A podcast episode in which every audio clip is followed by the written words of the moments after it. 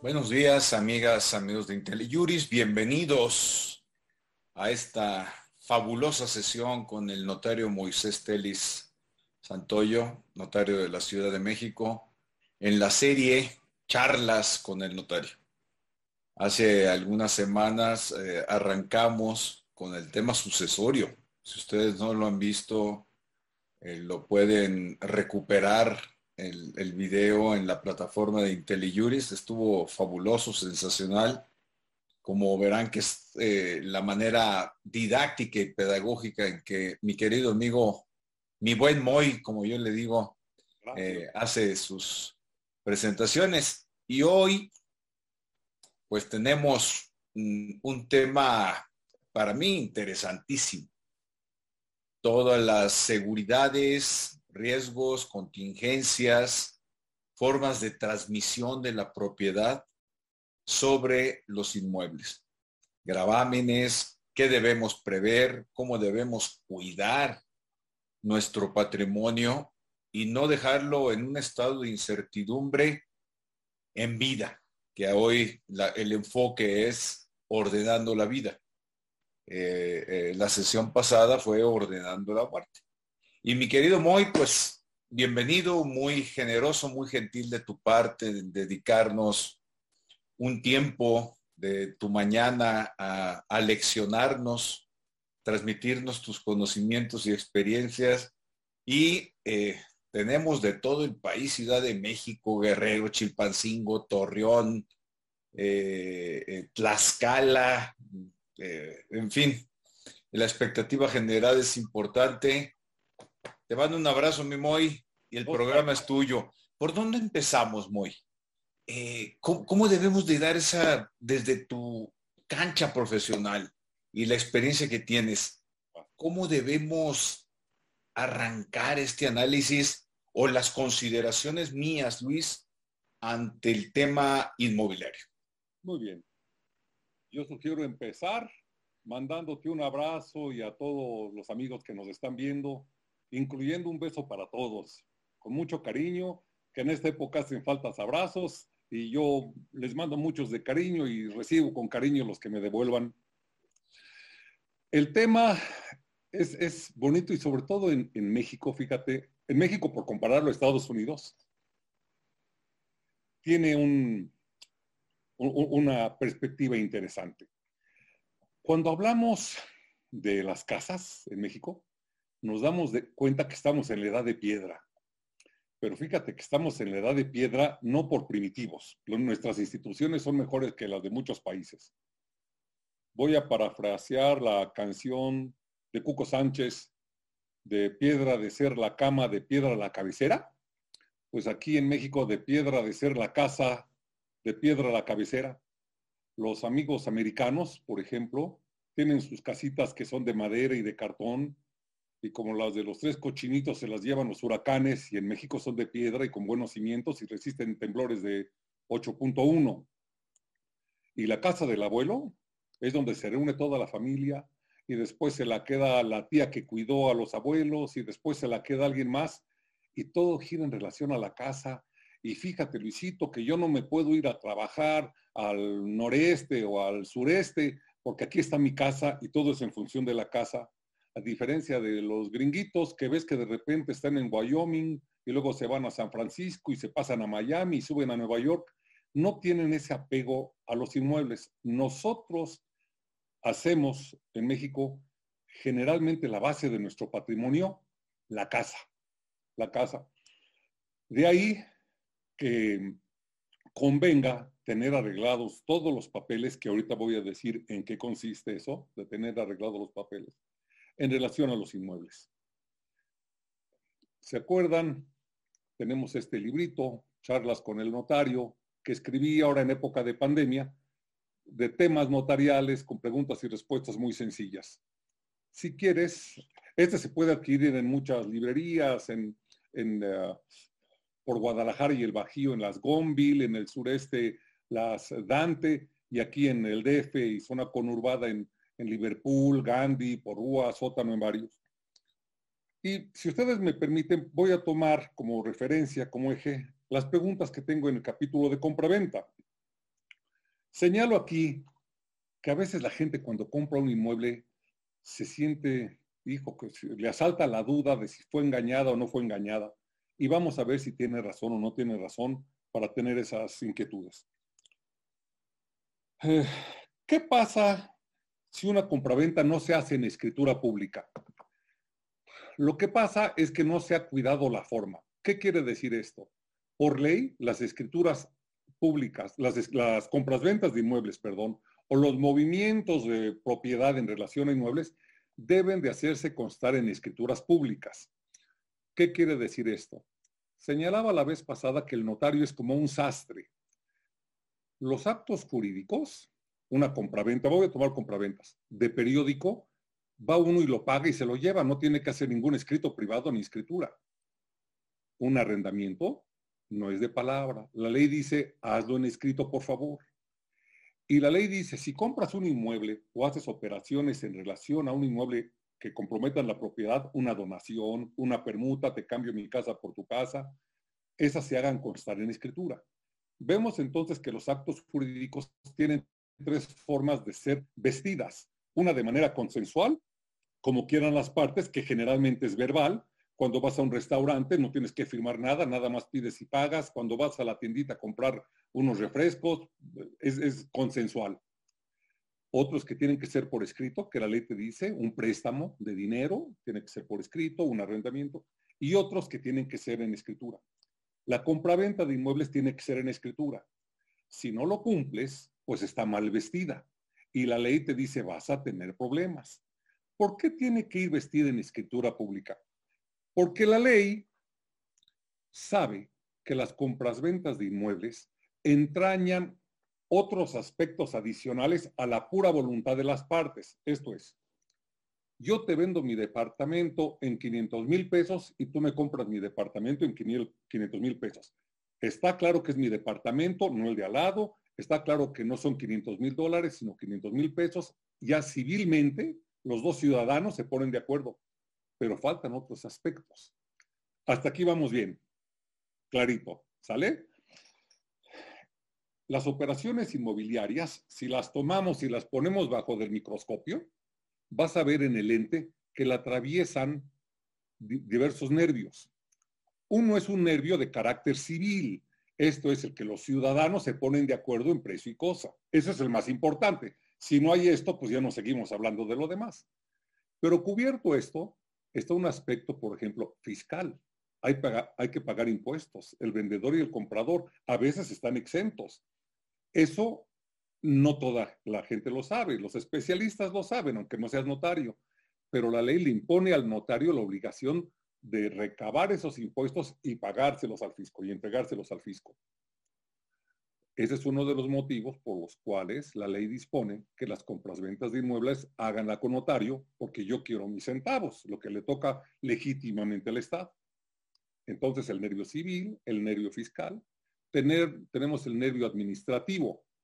Vamos a decir, el predial, te voy a vender la casa, está pagado el predial, está pagado el agua, el uso del suelo, tú lo quieres para casa o lo quieres para una zapatería o para poner un, un este, kinder, ver que puedas, que tengas esa posibilidad, que te lo autoricen, ese nervio administrativo lo, lo tiene que ver el notario y ver que esté al día y si no está al día, informárselo a los clientes para que nadie se lleve sorpresas después, se hagan descuentos en el precio si es necesario, pero que no haya sorpresas. Ya tenemos el nervio civil, el nervio eh, fiscal, el nervio administrativo. Vamos a hablar de un cuarto y último, el nervio registral en el registro público se lleva el control de todos los inmuebles. Todos los inmuebles, vamos a decir, tienen su acta de nacimiento y el registro, el registro público de la propiedad y el comercio es como su registro civil, el que lleva el control de los inmuebles. ¿Quién ha sido su dueño? ¿Quién se lo ha transmitido? ¿Si ha estado hipotecado? Ahí ves la historia. Si yo te vendo a ti, es de esperarse que en el registro público yo esté anotado como el último dueño y por tal razón te lo puedo vender. Pero imagínate que yo te vendo un inmueble y en el registro público aparece como último dueño mi papá. Chin, hay un problema. O peor tantito, que sea un vecino que ni conocemos. Porque si aparece mi papá, es muy probable que mi papá era dueño, ya murió, me lo heredó y falta inscribir los documentos de la herencia y yo soy el dueño. Entonces, el nervio registral es muy importante para que no haya problema de, entre un conflicto de quién te vendió y quién es el último que aparece en el registro público. Esos son una serie de nervios que los conoce el notario, que tiene la obligación de cuidarlos y por ende la ley dispone que las compras ventas de inmuebles se hagan ante notario. Vamos bien hasta aquí, Luisito. No, está, perfectazo, voy. Me empiezan a surgir dudas, pero me empiezan a surgir dudas, pero después de que ya de que ya nos pongas al tiro como para entenderle mejor y no preguntar antes de tiempo. Bien. Entonces, eh, ¿qué pasa si no se hace una compraventa en escritura pública que la ley dice, bueno, civilmente, pues eh, seguramente se hizo la operación, pero me faltan muchos requisitos. Y la otra muy importante es no la puedes inscribir. Y si no la puedes inscribir, el que adquiere el comprador no aparece como dueño. Y lo cual es delicadísimo, porque yo te vendo a ti, Luisito, en contrato privado. Tú me pagas 500 mil pesos, yo te doy las llaves y no hay problema, no hay nada. Tú tomas posesión, ahí estás tranquilito y el día de, y, no está inscrita, como lo hicimos en contrato privado, en el registro público, me faltó decir, solo se inscriben testimonios notariales. Un particular no puede llevar su contrato a inscribirlo, solamente los notarios lo pueden mandar. Entonces tú estás muy tranquilito, muy bien. Y si tú pelas gallo y tus hijos quieren tramitar la herencia, pues ese inmueble no lo pueden listar. ¿Me explico? Porque el día que ellos quieren quedar como dueños, les van a decir, pues me da mucho gusto tu papá, pero tu papá, ¿quién es? Aquí es Moisés Telis, ahí hay un problemón. O la otra, yo pelo gallo. Y el día de mañana tú quieres vender el inmueble. Tú tienes un contrato privado. Vas con el comprador, van a la escritura. Tu compadre, que es tu comprador, vengo con mi compadre Luis, mi compadre Luis me lo va a vender. Ya le diste hasta las llaves, ya hasta te pagó el precio quieren hacer la escritura y el notario va a decir, ah, me, da mucho gusto, licenciado Moisés. No, no, no, yo no soy Moisés, yo me llamo Luis.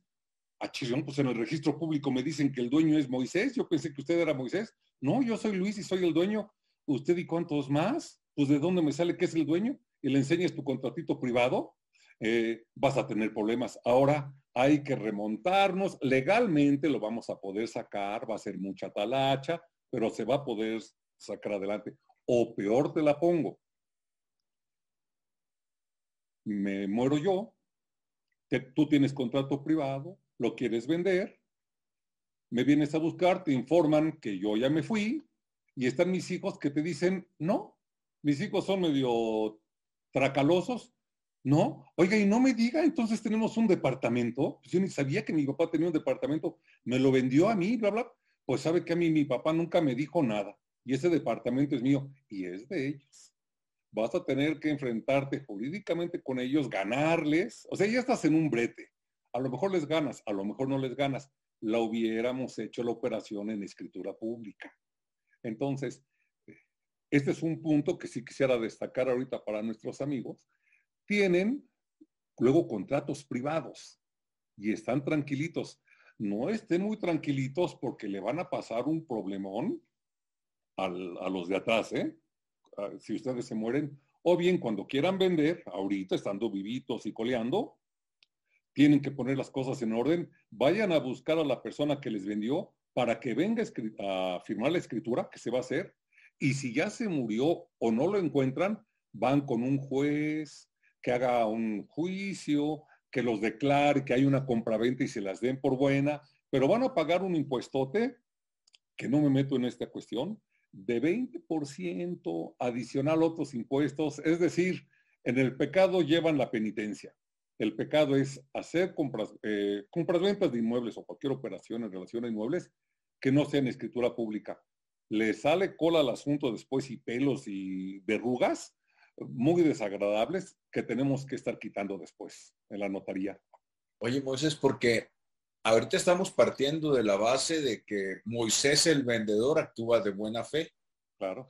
Y, pero ya dices, oye, Moisés murió, y los hijos, Moisés hijo, pues dice, oye, pues yo no sabía y, eh, y, ya enreda la cosa, pero también puede suceder que Moisés papá me, le vende a, a, Luis eh, y también le, le vende a Hugo en contrato privado y también le vende a Paco, ¿no? Hugo, Paco y Luis les vende, les vende el mismo inmueble. Sí, claro. Pues ahí se enredó más. Lo que, lo, lo, lo que sí me ha tocado a ver a mí es ese tipo de enredos. Y bueno, y si muere Moisés, pues ya ahí sí se porque es Hugo, Paco, Hugo, Paco Luis con contratos privados privados que, que pagaron el, el, inmueble y además aparece Moisés hijo que dice, oigan, pues aquí. Y luego si Moisés está divorciado y vuelto a casar, pues como que la melé se pone espectacular, ¿no? Sin duda, sin duda.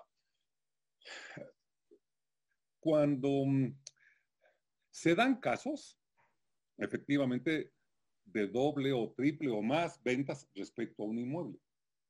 Raro es el caso que suceda que sea sin querer. Que puede suceder que tú y yo, tú eres dueño de la casa y me das un poder para yo venderla.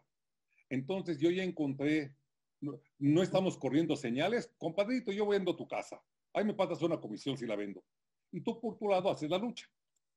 Ponle que en la semana no, no nos hemos visto, eh, yo voy a provincia, encuentro un comprador, la vendo, vengo con la noticia, compadre, ahora que fui a Puebla encontré un cuate y que quería comprar tu casa y ya cerré el trato. Y tú no me digas, compadre, yo ayer la acabo de vender. Chin, ya la vendimos sin querer los dos. Raro el caso, pero se pudiera dar. Y el otro es donde sí, fraudulentamente, una inmobiliaria o un particular quiere vender el inmueble, lo, vende varias veces.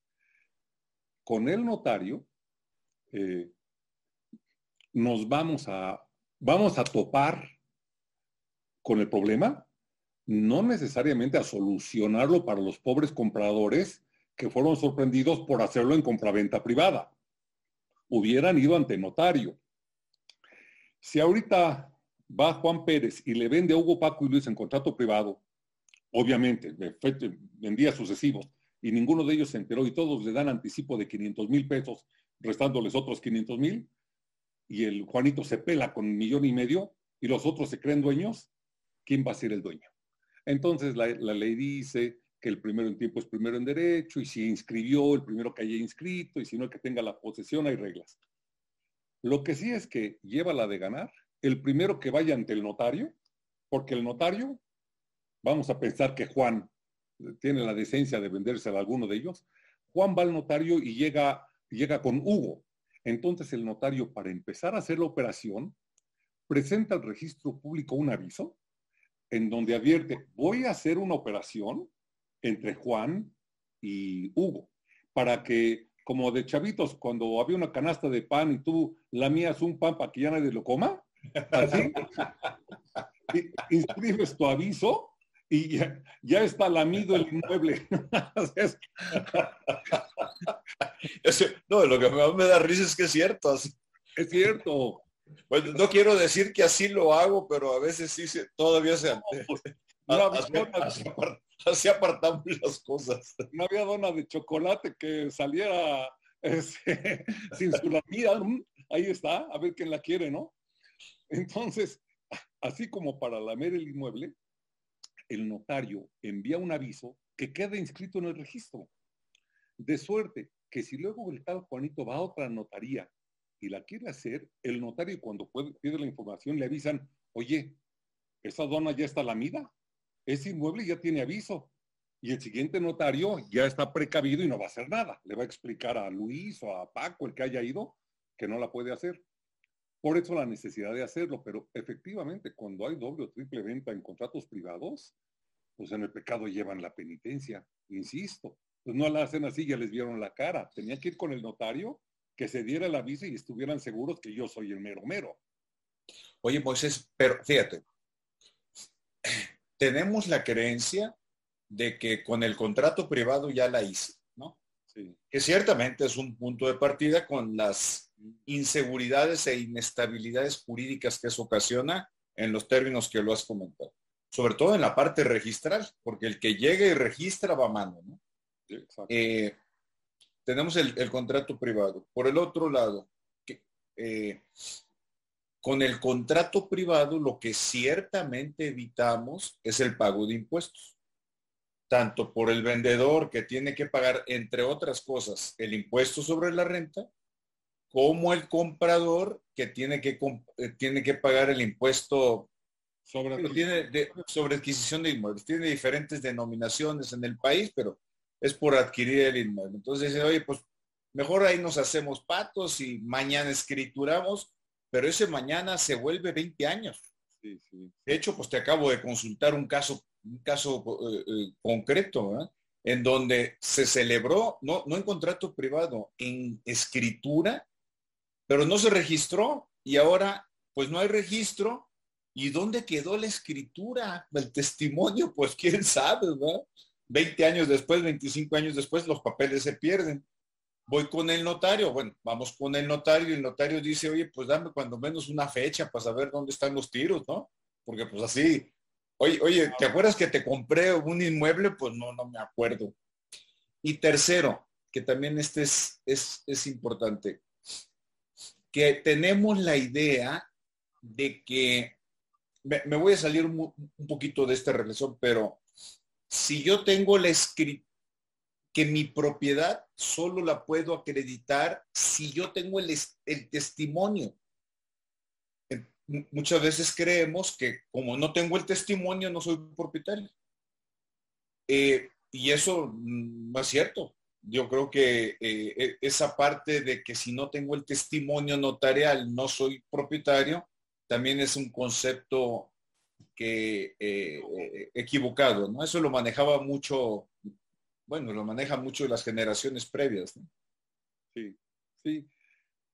Cuando tú acudes al notario y firmas la escritura, la firmas en unos papeles especiales, hojas que te proporciona la autoridad que se denominan folios. Diferente a los folios registrales, se usa el folio pues, para diferentes ámbitos. El folio notarial viene numerado y te lo autoriza, te lo entrega la autoridad y son los que tú usas. Y cada determinado número de folios tú los tienes que empastar, se los mandas, se guardan en el archivo general de notarías. No son míos, no son del notario, ni siquiera son del cliente, son de la nación. Eso es lo que firman los clientes en los folios notariales. Esa es la escritura. Técnicamente esa es la escritura. Cuando la gente pasa días después o semanas, oiga, ¿ya está mi escritura? Sí, pase por su escritura, ya la tenemos lista. Técnicamente, eso se llama testimonio. La gente lo que tiene guardado en su casa son testimonios de la escritura. La escritura es el documento que tiene el notario y después el archivo general de notarías. Ciertamente, la gente cree que el testimonio es el documento con el que acredita que es cierto, pero que es lo único, que si se le pierde es como si pierdo mi, billete de la lotería ganador y si lo pierdo, pues aunque vaya a la lotería y les jure y lleve una declaración ante notario y que yo lo compré, no me lo van a pagar si no llevas el, boletito. O bien un, cheque a mi nombre, pues solamente me lo pagan a mí, este, no puede ser nadie más, tengo que tener el documento o incluso al portador, el que tiene el cheque, pues nada más al del cheque se lo van a dar. En el caso del testimonio, si se pierde, la gente luego se pone de cabeza y está busque y busque y desesperada. El testimonio se puede reponer, se puede reponer.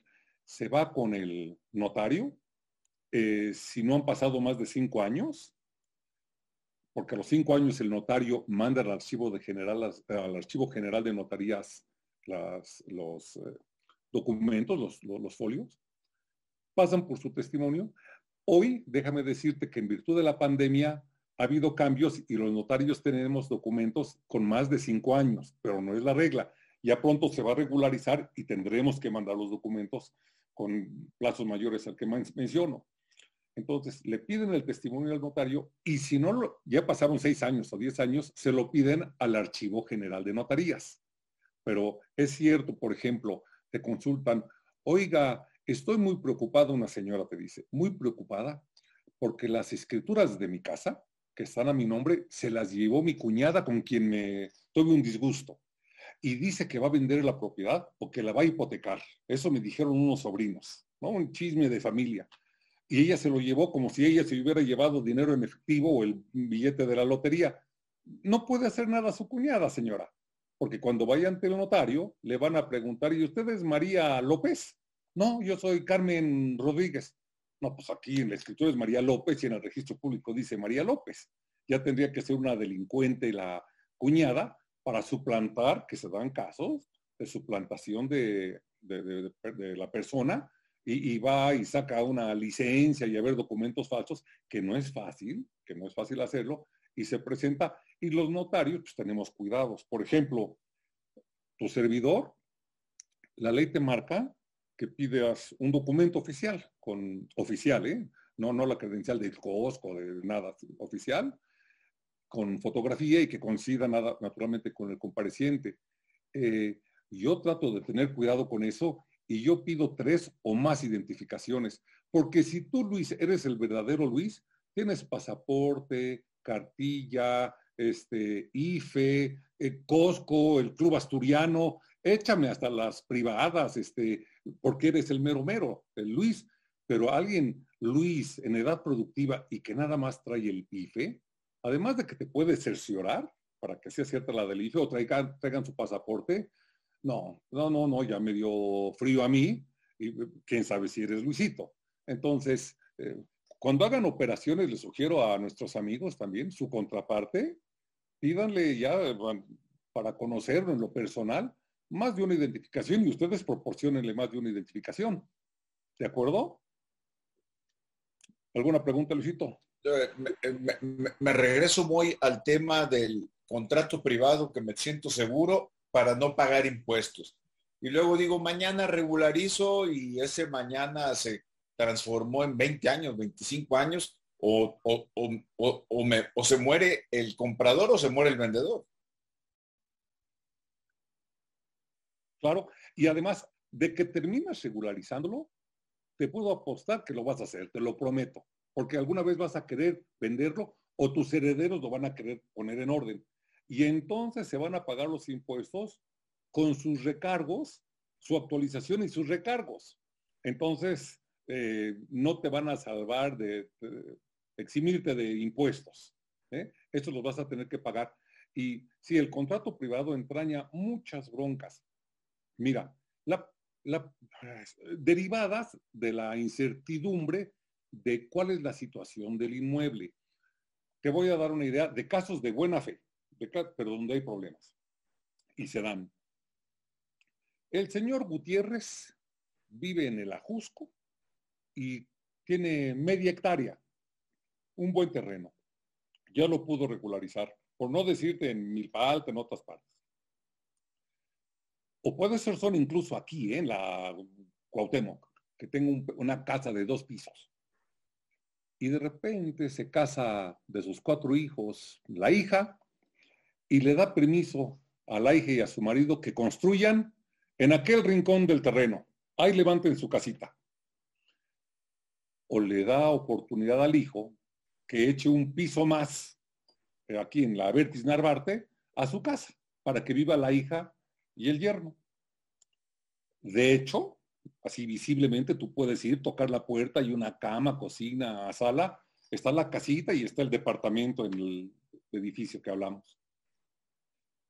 De hecho existen, pero de derecho no están registradas. No existe la unidad, la unidad. Y de repente se muere el yerno y está ese inmueble y los hijos quieren vender el inmueble. ¿cómo acreditan que ese inmueble es de él? Porque está en el terreno del, abuelo, que les dio chance. No está delimitado. Y en la ley existe la presunción que el dueño de lo principal es dueño de lo accesorio. El abuelo es dueño de aquel Pues aquí se podría arreglar. Y en lo mismo aplíquelo para el caso del departamento de arriba, ¿eh? en la Vertis, en Tendríamos que arreglarlo, que vaya el abuelo, que reconozca, que se delimite esa parte del predio, se cinda del predio del abuelo, lo podemos dividir y ya poder hacer una unidad eh, específica de ese inmueble. Pero suponte que el abuelo ya también murió. Entonces, los hijos del hierro, lo, de la nueva casita, tienen que venir pues con los herederos del abuelo para que les reconozcan. Y una de las tías dice que ni maíz, que no. A ver qué hacen. Ya eso no va a ser notarial. Un buen pleito se van a aventar, a, ver si no hay muertos, a ver qué disgustos hay. Este, un problema, no, no, no, no. Y lo mismo va a suceder con el departamento de arriba. Si se muere, lo quiere dejar a sus hijos, pues esto se presume que es del abuelo de la casa, no se hizo en orden.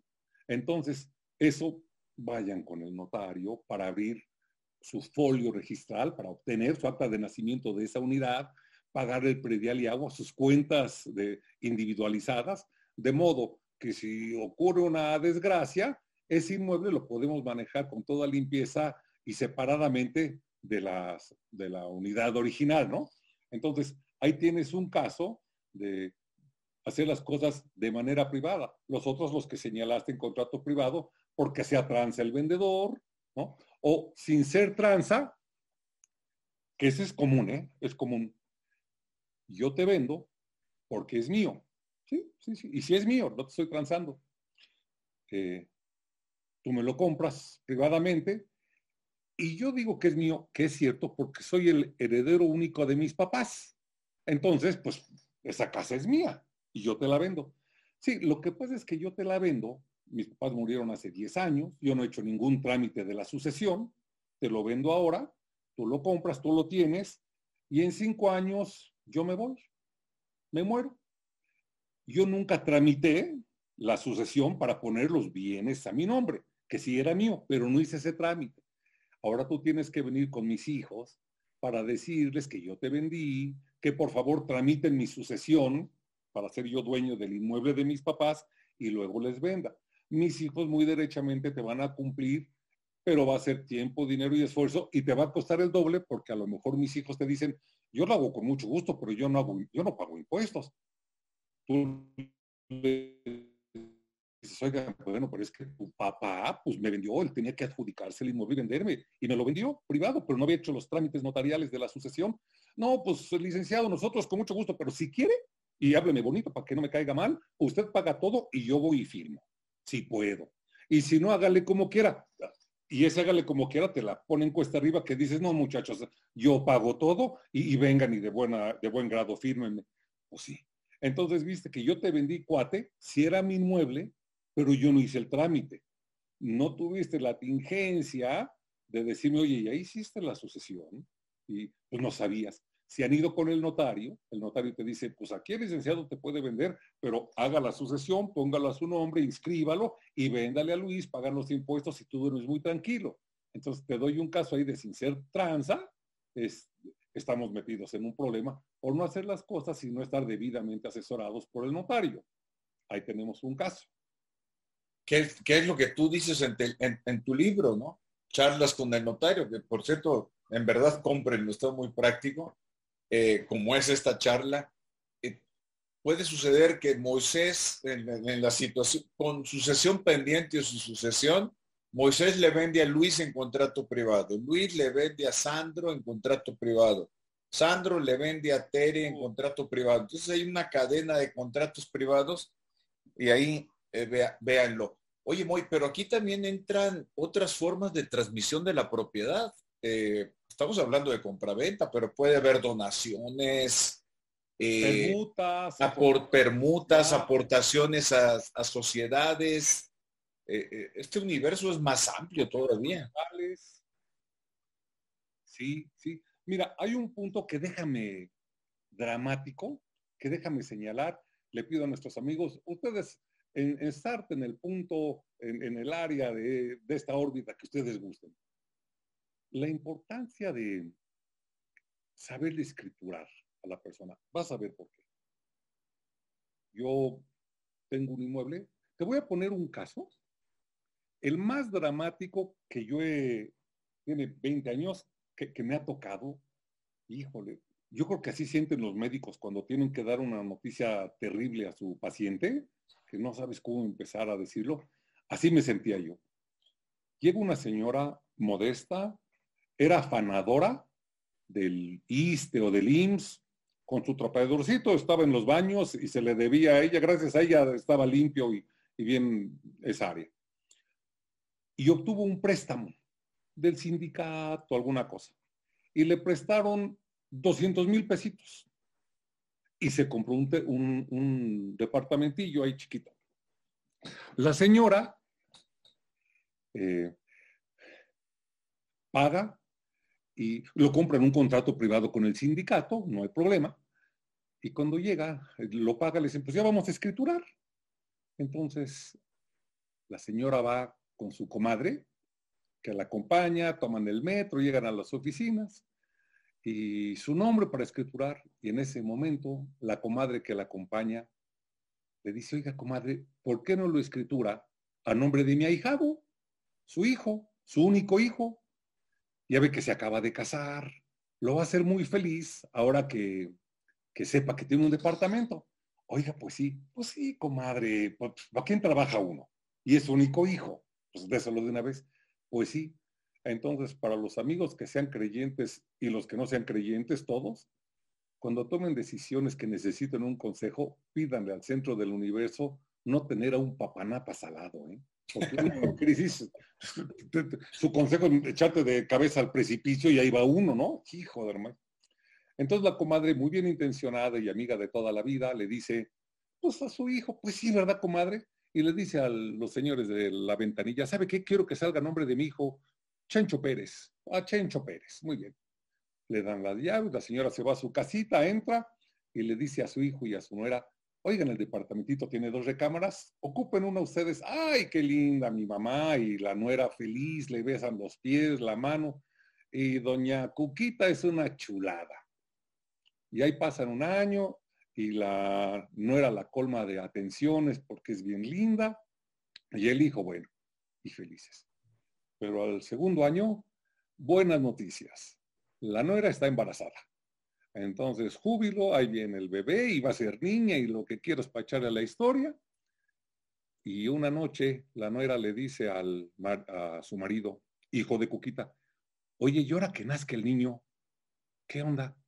pues, ¿cómo qué onda? Pues, pues aquí ponemos una cunita. No, pero no va a dejar dormir, necesita su espacio y bla, bla, bla. Y, y si le dices a tu mamá que se vaya con sus hermanas, ya ves, una de sus hermanas vive sola. No, pues, ¿qué te pasa? Es de mi mamá. No, no, no, no, no, no me digas eso. Pues del niño. Y esa discusión se da, se hace más álgida, se enfrían las cosas y se arman los trancazos. Se arman los trancazos de tal manera que viene el divorcio. La nuera, ya, nació el niñito, la nuera se divorcia y anda con otro fulanito, y en el divorcio mal llevado, el hijo queda obligado al pago de alimentos y le decretan que le tiene que pasar la propiedad a la nuera del departamento. Y doña Coquita, con sus tiliches, va para afuera, entre sus tiliches va su hijo, y se lo queda, la nuera. Nadie sabe para quién trabaja. Te pongo otra. Yo tengo tres hijos, Hugo Paco Luis, muy lindos, y me caso. Por segunda ocasión, o si quieres por primera, ¿eh? Me han tocado casos de personajes que ni te platico, pero no lo crees. Tengo mi esposa, mamá de mis hijos, mamá de mis hijos, me muero y mis hijos sacan a la mujer de la casa y la quieren mandar a un asilo. Y la mamá está lúcida y quiere vivir en esa casa y me la mandan al asilo. Eh, entonces, ¿cómo puedes evitar eso? ¿Cómo puedes? en el testamento tienes que señalar que a la mamá le vas a dar el usufructo, hay una serie de medidas, o bien también, al caso al que voy es, cuando adquieres un inmueble, el usufructo y la nuda propiedad, lo platicamos la vez pasada, que son, si la propiedad es una tijera y la desarmas en dos navajas, en un lado tienes lo que le llaman desafortunadamente nuda propiedad, porque te confunde, no es la propiedad, la propiedad son dos tijeras, así con un tornillo, digo dos navajas con un tornillo que se hacen una tijera. Si las divides, hay dos navajas, no hay tijera. La nuda propiedad y el usufructo. El usufructo es el derecho a disfrutar el inmueble, a gozarlo. Y la nuda propiedad es como la raíz, cuando se acabe el usufructo, como un imán se va a juntar, se va a hacer la tijera y el nudo propietario ya es propietario. Pero el nudo propietario, por mientras lo que tiene nada más es ahí el derecho a que cuando se muera el usufructuario sea propietario, pero por mientras nada más como el chinito. Entonces puedes comprar la nuda propiedad para una persona y la nuda propiedad y el usufructo para otra persona. Eh, era el punto que quería destacar, de luego la importancia de saber a nombre de quién escriturar. Y los hijos son muy lindos y sí, yo creo que hace muy bien la gente en dejárselos, pero no está por demás pensar que luego tienen problemas, este, eh, o luego se casan con alguien para hacer la novelesca y que salga malo ese alguien, o el hijo de repente cambió quién sabe por qué, ¿eh? se metió en una secta del sol naciente y ahora ya cambió toda su idea de la vida y, hay que ser prudentes para cuidarse uno mismo, ¿eh? hasta de los hijos con mucho cuidado. Decías de otras formas de transmitir la propiedad. ¿sí? Eh, por ejemplo, la donación, le doy la propiedad a cambio de nada, la permuta le cambio por, el, por otro inmueble o por otros bienes. Eh, hay aportaciones a la sociedad, por ejemplo, una sociedad conyugal, donde yo traigo el inmueble, lo meto a la sociedad para que mi mujer sea dueña, aportaciones a sociedades, constituimos una sociedad civil, una asociación, una sociedad anónima, y yo quiero poner un inmueble para pagar mis acciones, un departamento, eh, fideicomisos, hay diferentes maneras, en todas se pagan impuestos, el impuesto sobre, sobre la renta es un impuesto que se paga por las ganancias. Entonces, si yo te vendo, si yo compro, lo voy a reducir a lo mínimo. Si compro yo una casa en un millón y mañana te la vendo en un millón, no hubo ganancia, no se paga impuesto por la ganancia, por la renta, impuesto sobre la renta. Si yo compro una casa en un millón y mañana te la vendo en unos 700, pues por los 700 mil de ganancia se pagan impuestos y el fisco dice, pues qué bueno que ganaste 700 mil, dame mi impuesto si yo te compro una casa en un millón y mañana necesito lana urgentemente, estoy ahorcado, y tú me dices, yo te la compro, pero te doy 500 mil pesos. Ay, no seas gacho, sube, nada más tengo 500 mil, va. Y ahí entre a regañadientes te la doy, ahí está la casa y me das 500 mil pesos. Pues no pago impuestos sobre la renta, pues no tuve ganancia. Pero en ese caso, tu comprador pagas impuesto de la, sobre la renta porque tú tuviste una ganancia al comprarme tan barato. ¿Sí me explicó? Eh, a ver, que explica, complica, pero espero no complicado. En una donación, yo les regalo a ustedes una casa de un millón de pesos. Yo no voy a pagar impuestos sobre la renta porque no tuve ninguna ganancia. Pero a ustedes el fisco les va a decir, oye, pues qué afortunado. Ayer no tenías nada y hoy tienes un millón de pesos que te regalaron. Qué buena onda. Y el fisco te dice, échame 20% de impuestos sobre la renta. Además de otros impuestos, ¿eh? Hablo ahorita nada más de la renta. 20%. Sí. Bueno, pues tú, pues sí, qué padre, ni modo, vieja, ni modo, de los millón tengo que pagar 200 mil, pero me quedé con 800. Me fue bien. Esa es una donación. ¿Qué pasa en el caso que te acabo de decir, donde te vendo un inmueble que me costó un millón y te lo vendo en 500 mil pesos. Yo no gané nada, es obvio que no pago nada de impuestos sobre la renta, no hubo ninguna ganancia. Pero el fisco te dice, Luisito, tú tuviste ganancia de 500 mil, te dieron una casa de un millón y la compraste en 500 mil. Y el fisco te dice, esos 500 mil que te ganaste, te los equiparan como donación, dame el 20%. Y de esos 500 mil, échale el 20%, 100 mil pesitos. ¿Qué pasa si yo te vendo la casa de un millón en 700 mil pesos? El fisco dice, Luisito, te regalaron 300 mil, porque vale un millón y la compraste en 700. De los 300 mil, échame 60 mil pesitos, 20%. Y si te la vendo en 850 mil, el fisco dice, te regalaron 150 mil. Entonces, bueno, ¿A qué hora, Fisco, me vas a dejar, si me lo venden un peso menos, es donación? No, hasta 10% te doy chance. Si yo te vendo un inmueble que me costó un millón, en un millón o hasta 900 mil pesos, se considera que hay compraventa y te la estoy dando barata. No hay impuesto por, vamos a llamarle por esa donación, es impuesto por adquisición de inmuebles, es lo correcto.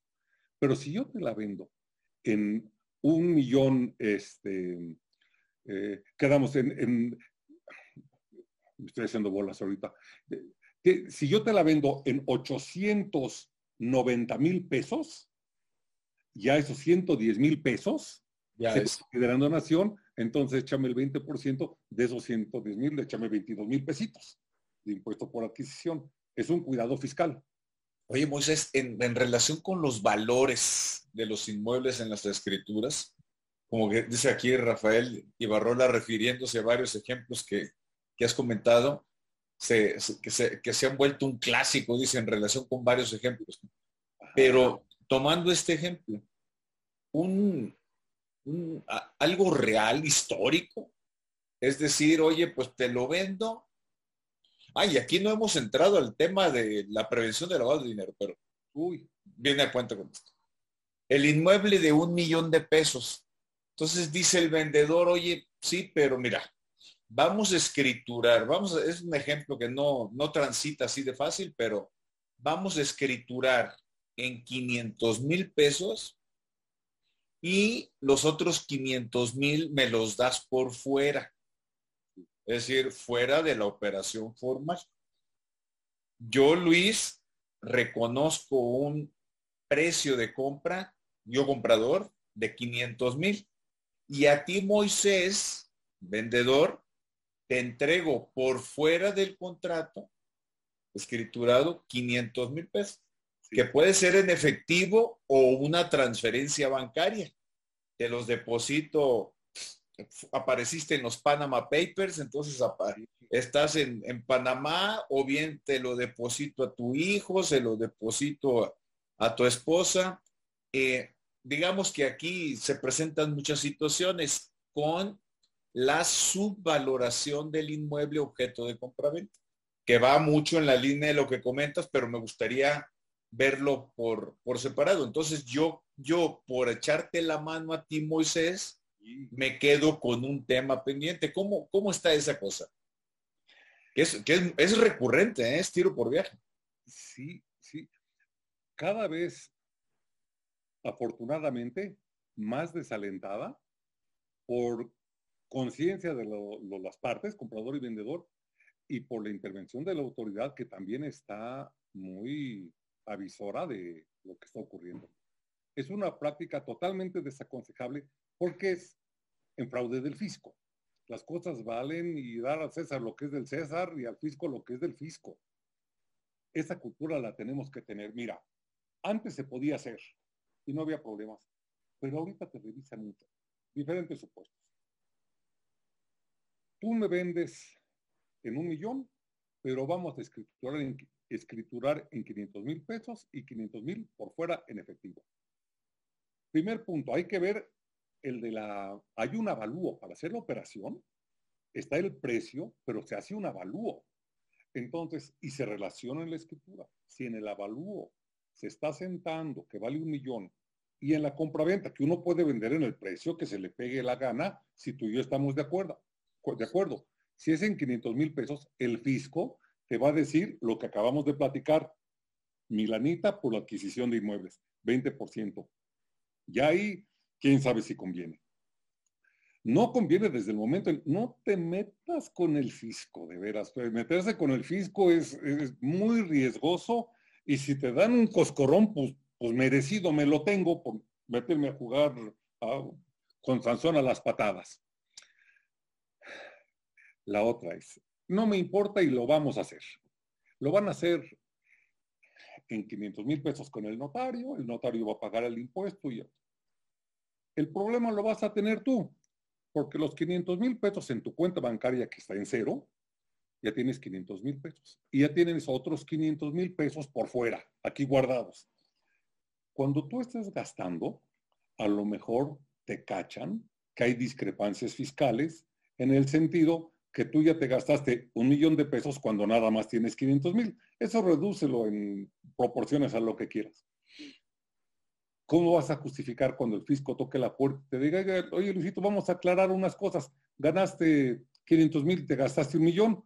Acláralo, todavía no eres criminal. A lo mejor les platicas de dónde ganaste, pero si no se los acreditas, estás en una broncota con el SAT por los impuestos, que no has pagado impuestos de toda la lana que te estás gastando, y con la unidad de inteligencia financiera, la, la WIF, que, es brava y es eficaz. Y la WIF también te va a decir, ¿y de dónde salieron esos 500 mil pesos adicionales que yo vi que te gastaste? Que yo vi que te gastaste, además de los 500 mil en el banco. Y van a, la presunción es que o trataste blancas, o, o eres narcomenudista, o eres secuestrador o extorsionador, que estás en esos delitos. Y por eso sacas lana que no has reportado. Y es un bronco, no, no, no, que de veras hubieras pagado tu millón de pesos y dormir tranquilo, que es lo verdaderamente aconsejable. Entonces, no te metas con el fisco y lo que dices, recurrentemente la gente quiere hacer esa operación. Yo notario, cuando es más barato, ¿sabes qué? Como no quiero ni saber. No quiero ni saber. Yo nada más en cuánto está vendiendo, sépase que usted va a pagar impuestos sobre adquisición de inmuebles. Si le dan por fuera, yo no quiero saber si un día hay un problema y me llevan de testigo. Por mí pónganme un polígrafo y van a ver que yo no sabía. Tú nada más les dices, oiga, si es que está pensando en esta posibilidad de darlo por fuera, piénselo dos veces para no meterse en broncas, ninguno de los dos, ¿no? Porque es un hoyo profundo en el que puedes caer en eso. Está contestado. Sí, no, perfecto, perfecto, Moisés. Eh, José, José Palacios Martínez hace una pregunta interesante. Dice, buen día, excelente tema. Pregunta para el notario Telis un contrato de compraventa de inmueble, debo entender que es contrato privado, ratificado ante notario. Es ratificación de firmas. ¿Qué efectos legales surten? no lo puede hacer, al menos en el Distrito Federal. ¿Por qué no lo puede hacer? Porque la ley lo prohíbe. Hubo épocas, hace años, donde la ley no lo proveía y entonces la gente venía con un contrato privado a ratificar las firmas, privado de compraventa, o incluso a sacarle una copia certificada, un cotejo. Eh, no copia certificada, un cotejo es lo que se llama. Y como trae el sello notarial, el cotejo, lo llevaban y decían, mira, ya le compré ante notario y tú veías algo del notario, un sello, no, pues sí, ante notario, ante notario, pero era un cotejito, nada más de un documento. Y, podían estar llevarte una doble venta, se le enseña a diferentes y mira cómo soy dueño de y, y se la creen. Por eso, eh, la ley eh, incluyó en un artículo la prohibición de hacer ratificaciones o cotejos de actos que deban de constar en instrumento público. Ya no se puede. Hay estados, te confieso que desconozco, algunos estados pegaditos al DF, no el Estado de México, no Puebla, no Morelos. Eh, entonces, a ver cuál te queda. pues quedó Hidalgo. Ah, bueno, pues creo, este, donde creo que tienen em, luego esa posibilidad.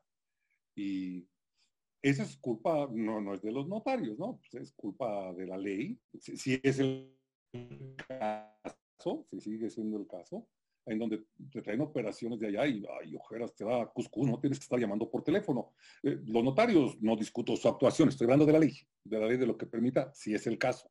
Entonces, la respuesta para don José es, ya no se puede hacer esto de ratificar las firmas ni sacarle cotejos a, los, a un contrato privado de compra-venta. Solo hay escrituras públicas. ¿Cuáles son los efectos? Problemas. Problemas, problemas, problemas y todo lo que acabamos de hablar, de desconocerlos. Eh, Rafael Ibarrola pregunta, Moisés, eh, esa prohibición a la que te estás refiriendo tú de, de cotejar contratos, que deban elevarse a escritura pública, comenta Rafael, se está evadiendo con la protocolización del contrato. ¿Esta práctica también es incorrecta o no? Sí, para don Rafa, este, totalmente incorrecta. Es más, yo no he visto, no he sabido, sería interesante si se lo han hecho en el DF, en la Ciudad de México, protocolización, porque lo que debe constar en escritura pública, debe de elevarse a escritura a instrumento público. No se puede hacer con ratificación, con protocolización, con cotejo, con nada. Entonces, aplica lo mismo que dijimos anteriormente para José, para lo que pregunta don Rafael. De acuerdo. Oye, Moisés, antes de, empezar, porque ya nos quedan unos, de, terminar, ya nos quedan unos poquitos minutos. Eh, ¿Qué onda en este tema inmobiliario con la ley federal para la prevención de, operaciones con recursos de procedencia ilícita. Eh, en, el, en el tema inmobiliario va, va en el siguiente sentido. Es una ley administrativa, no es una ley penal. Sin embargo, pues el notario tiene que cumplir algunas obligaciones, las partes también tienen que cumplir otras, si aparece una inmobiliaria, eh, ¿cómo contextualizamos de manera muy simple? Ya, ya en otro momento hablaremos de este tema en particular, pero no quiero dejar eh, sin abordar la aplicación de esa ley al tema inmobiliario. ¿Cómo está?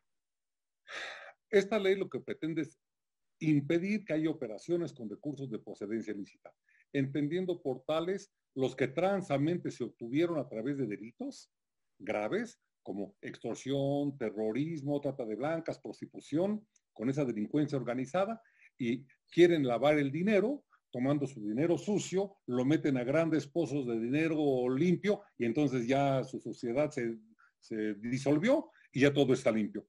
Se quiere evitar que se celebren diferentes actos jurídicos, entre ellos inmobiliarios. Una cosa que es discutible desde mi punto de vista, porque cuando la gente viene con dinero procedente del banco, pues yo lo doy por limpio porque también para que la gente meta el dinero en el banco, pues yo lo tuvieron que haber revisado. Sin embargo, la ley nos impone la obligación de, de cuidar y uno le pregunta a la autoridad, bueno, ¿y qué cuido? ¿Lo que viene del banco lo hago? Sí, lo que viene del banco porque se supone que el banco ya lo hizo. La obligación que a, los notarios nos ponen, nos imponen pedirle a los clientes que nos llenen unos formatos respecto a su identificación, unas declaraciones bajo protesta que en síntesis señalan quién soy yo, mis ingresos son lícitos y no hay nadie atrás de mí manipulándome. Grosso modo, esa es la idea. Y eso se llena y se le manda a la autoridad se hace un expediente más bien, se, dan unos avisos, no se manda, se dan unos avisos a la autoridad de la operación y hay unos eh, topes, unos eh, montos en función de los cuales se tienen diferentes obligaciones, pero esa es la idea. Una idea que yo no sé si al fisco le está sirviendo como debiera, porque déjame hacerte un cuento en dos minutos que mí me gustaría podérselo comentar a los funcionarios. Vamos a pensar en un cuentito absurdo. En Chimahualtepec había una escuela primaria y los niños estaban todos piojosos porque se metían perritos piojosos, entre otros que no estaban piojosos, y los niños estaban piojosos. Y el cabildo decidió, por limpieza de los niños, que se capturaran todos los perros piojosos, no así los que no tenían ningún, ningún animal. Se dispuso entonces a los maestros Cuanto perro piojoso vean en su salón, lo agarran y nos lo mandan aquí al, ayuntamiento para sacrificarlo. Y los que estén limpiecitos lo dejan. Y además apostaron policías en la puerta. Después fusilaron a todos los maestros porque ningún maestro cooperó, porque ninguno agarró ningún perrito. Fue injusto porque ¿sabes por qué los maestros no agarraron a ningún perro piojoso, porque ningún perro piojoso entró a la escuela. Los policías agarraron a los perros, ahí lo previnieron. Un poquito así estamos los notarios. Luego para los notarios nos acusan que no colaboramos, pues ¿cómo voy a colaborar si cuando vienen a hacer operaciones conmigo, la ley me dice, no hagas operaciones en efectivo de más de este dinero, no aceptes esto, no aceptes, solo me dejan hacer operaciones que son limpias. Luego entonces, pues no puedo agarrar operaciones sucias si a mí la autoridad me dijera, agarra todo, todo, incluso si vienen en efectivo y pagan 50 millones, tú acéptala. Y así sí le puedo avisar a la autoridad y la autoridad va a decir, a ver, ¿quién te pagó con 50 millones? Ahí sí los agarras, pero me siento como el maestro de la escuela que no agarro ningún perro piojoso porque todos los, los detienen en la puerta. Así estamos los notarios. No agarramos porque todas las operaciones son limpias, las que vienen conmigo. Oye, voy a propósito de, del pagos en efectivo yo te compro el inmueble, a, ti Moy, yo Luis, yo soy el comprador y te digo Moy, vamos a poner un millón de pesos el precio que es conforme al avalúo, aquí no se trata de eso, pero aquí está una bolsa con un millón de pesos. ¿Se puede celebrar la operación así en efectivo? Eh, tienes un monto, hasta vamos, a déjame cerrarte números, hasta 700 mil 700 mil pesos, menos, para pagar en efectivo. Eh, son 600. Para pagar en efectivo y el resto ya tiene que ser con transferencia bancaria, con cheque, con un medio que puede identificar la autoridad. Si tú vienes y compras un departamento en 300 mil pesos, en 400 mil y pagas en efectivo, no hay ningún problema. Yo tengo que hacer cierto trámite administrativo y se acabó.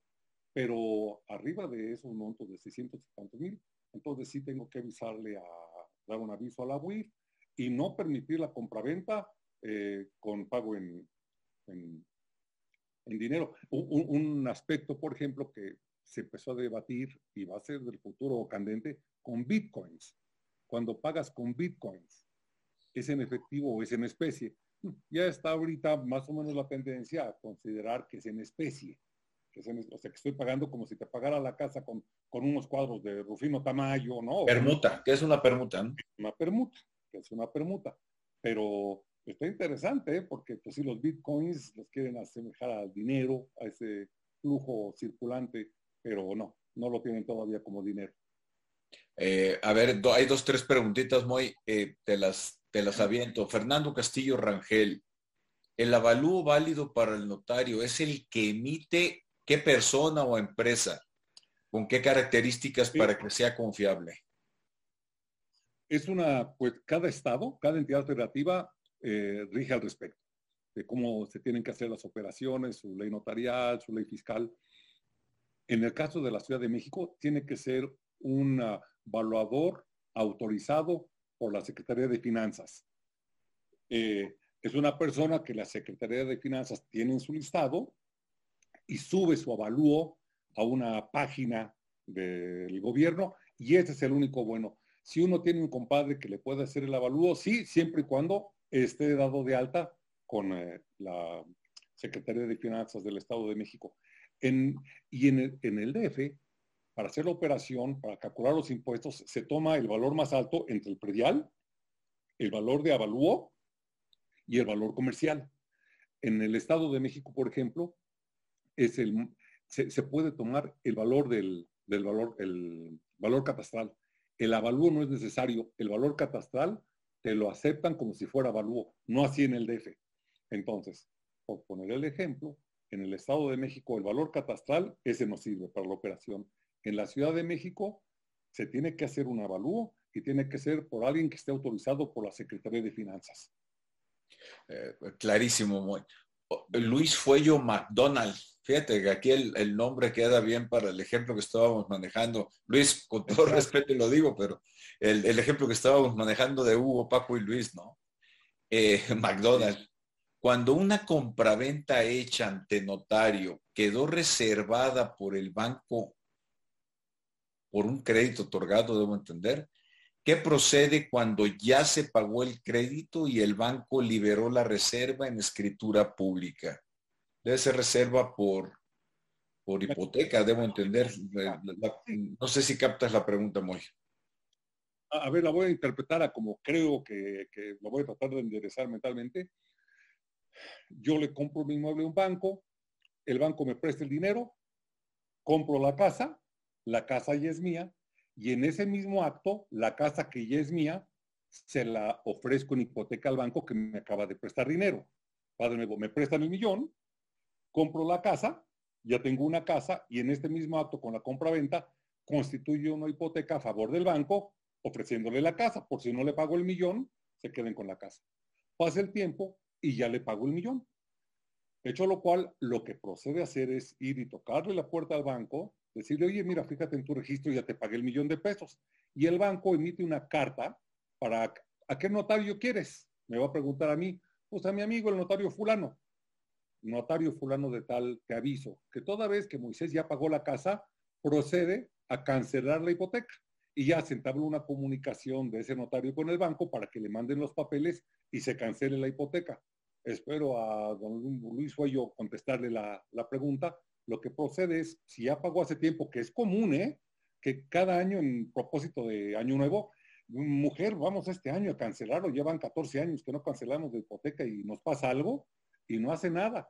Tienen que ir, eh, si se mueren o algo les pasa, tendrán que ir los hijos, pero poquito más de talacha, ir al banco, que saquen sus registros que ya son viejos, entonces ahora darles tiempo que los encuentren para que vean que efectivamente hace 14 años que yo ya pagué y saquen una carta de instrucción y luego para acabarla de amolar, eso lo hice con Banca Serfín, que ya no existe, y que Banca Serfín, Serfín después de pasó a, voy a inventarte, a Banco Internacional y hoy es HSBC. Entonces estar siguiendo la hebra son bronquitas por dejar que los problemas se añejen. Espero haberle contestado a don Luis. Sí, aquí contesta Luis Fuego que muy claro, que muchas gracias. Moisés, queda una sola pregunta que, que nos hace el propio José Palacios Martínez. Bienvenido. Pregunta, ¿hay comunidades en las que se elaboran contratos de compraventa de inmuebles y las partes ratifican ese contrato privado de compraventa ante juez conciliador o delegado municipal? Sí, sí. ¿Cuál es el efecto? Tal vez será igual o similar respuesta a mi anterior pregunta. No, no, José. Sí, sí. No me metí a los casos de excepción que los hay, las compraventas que no constan en escritura pública. Cuando son de un cierto valor bajito, dice la ley, se pueden hacer en el registro público de la propiedad. Yo nunca he visto ni uno de esos, pero teóricamente existe. Las eh, operaciones de compraventa con el Infonavit o con el Fobiste, eh, se pueden hacer, ellos hacen, no, no, son escrituras, ellos pueden hacer los contratos, otro caso de excepción. Eh, y este caso, en, yo hace tiempo quería comprar un terrenito en Espíritu Santo, aquí en, en Atizapán, una zona muy arbolada, y, y, efectivamente sí, con notario, no, joven, aquí no es con notario. Eh, estaba haciéndome notario apenas y ahí lo aprendí. Se hace en la cabecera municipal y aquí con estos testigos y oiga, pero su registro y su nervio fiscal y su nervio registral y todo, no, no sé de qué nervios me está hablando, aquí así se hace y después a ver si lo podemos inscribir y así lo hacen, así lo hacen. Entonces la respuesta de don José correcto. Se hacen lugares apartados y mucha infraestructura legal y bueno, vendrá el día en que se van haciendo más eh, sofisticados y más eh, civilizados jurídicamente hablando y ya sean con todos los requisitos que tenemos en la ciudad. Moisés, tenemos que, tenemos que concluir, si no, Marco, aquí nuestro director, nos va, nos va a bajar el switch, ¿no? Exacto. Y, y ni chance nos va a dar de despedirnos. Nada más eh, le comento, José Palacios Martínez hace otra pregunta en relación con la propiedad de Gidal y la compra de inmuebles a la propiedad Gidal. Ese es un tema que amerita un programa especial. Eh, yo creo que lo vamos. Ahorita, ahorita, ese, ahorita, que te decía de Espíritu Santo, te iba a decir con, con, los ejidos que tienen sus propias reglas, se hacen allá en los ejidos y eh, también tienen un régimen tipo Infonavit y Fobiste se tienen que hacer allá. Ya, ya, ya lo abordaremos. Para que sepas, la primera venta ejidal de, de, de, una parcela que ya se desincorporó del ejido y que la quieren vender a un privado, se hace en escritura y, y, y no causa impuestos. Pero sí, ya lo veremos. Ya lo veremos. Eh, Moisés, muy agradecido, está plagado de felicitaciones aquí Ah, el chat muy práctico, muy ameno, muy útil, excelente plática. Aquí nos está diciendo Felipe de Jesús Salinas, pero ya te mandaremos la relación del chat, te lo mandará Marco. En verdad, eh, fascinante, fabulosa la plática, siempre aleccionadora, de manera muy pedagógica, nos das eh, la información, lo cual nos facilita el entendimiento a quienes no estamos familiarizados con estos temas y ansiosos de aprenderte de ti. De corazón, Mimoy, te mando un gran abrazo a ti y a tu familia y un beso muy cariñoso. A todos con mucho cariño y acuérdense que está este librito y los que estén cerca de la ciudad, que me echen un telefonazo a la notaría, notaría 143 de la Ciudad de México. Les doy el teléfono 55 eh, 55 38 3909 y yo les eh, obsequio un librito si es que no lo pueden comprar, si no lo, lo, lo localizan. Y un abrazo para todos, Luisito, abrazo, beso, con mucho cariño. Hasta pronto, Moy. Gracias, hasta pronto. Adiós, Marco. Gracias.